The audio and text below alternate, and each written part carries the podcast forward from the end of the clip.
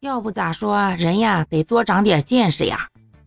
人家一件衣服打完折六千八，还让我赶紧下手，我直接吓得倒抽一口凉气呀！啊，这啥衣服啊，这么贵？但是吧，这年纪大点了也好意思了，直接呀就跟人家说，这个衣服啊太贵了，我也消费不起，我还给你挂回去吧。然后啊就挥一挥衣袖，不带走一件衣裳。毕竟那价格也不是我能打肿脸充得起的胖子呀！我要把那件买下来，那我不得心疼个三年五载的哦？而且吧，人家营业员的态度也并没有让你觉得自己被冒犯到了呀。所以呀，有时候让人觉得不舒服的，并不是价格，而是态度。而当我见识过了几千上万的衣服以后，再回头看看这些几百块一件的小衬衣之类的。也就不觉得大惊小怪了。虽然对我而言还是太贵了，我还是不会去买。但是我不会再有那种害怕把那衣服摸脏了，或者怕被人瞧不起的感觉了。因为更贵更好的我都见识过了，我还穿过了呢。所以呀，从小呀就要带孩子去增长更多的见识。确实，见识过了世界之大以后啊，或许呢他还是偏安一隅，但是。他不会再是那个井底之蛙，以为世界只有那么大。第三个让我领悟到的道理，就是人要让自己变得值钱，变得自信。当你有底气了，任何人的蔑视，你都可以很直接的回怼回去，或者一笑了之，根本不会当回事儿放在心上。当我一直在服装厂里面踩机器的时候，我对于这些事情是相当在意的。可能因为内心里自己也知道，我就是这样一个普通的农民工吧。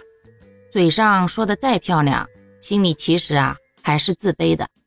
或许是因为自己也知道，当时确实没有什么值得让别人高看一眼的地方吧。但后来在经历了一些事情之后，我走出了那片厂房，去接触了外面更广阔的天空。我学会了驾驶汽车。学会了好多中医相关的知识，认识了好多各行各业的人，后来自己还开了小店，并且自考了大专和大学。前几年还考了执业药师，又学习了很多其他的东西。在这样一个不断向上生长的过程当中呀，我发现成长的不光是我的脑袋，还有我的内心。当年那样一个自卑的小女孩，不知不觉中一步一步走过来。成长成了如今这样一个自信独立的样子，再也不会因为别人对待我的态度而去耿耿于怀。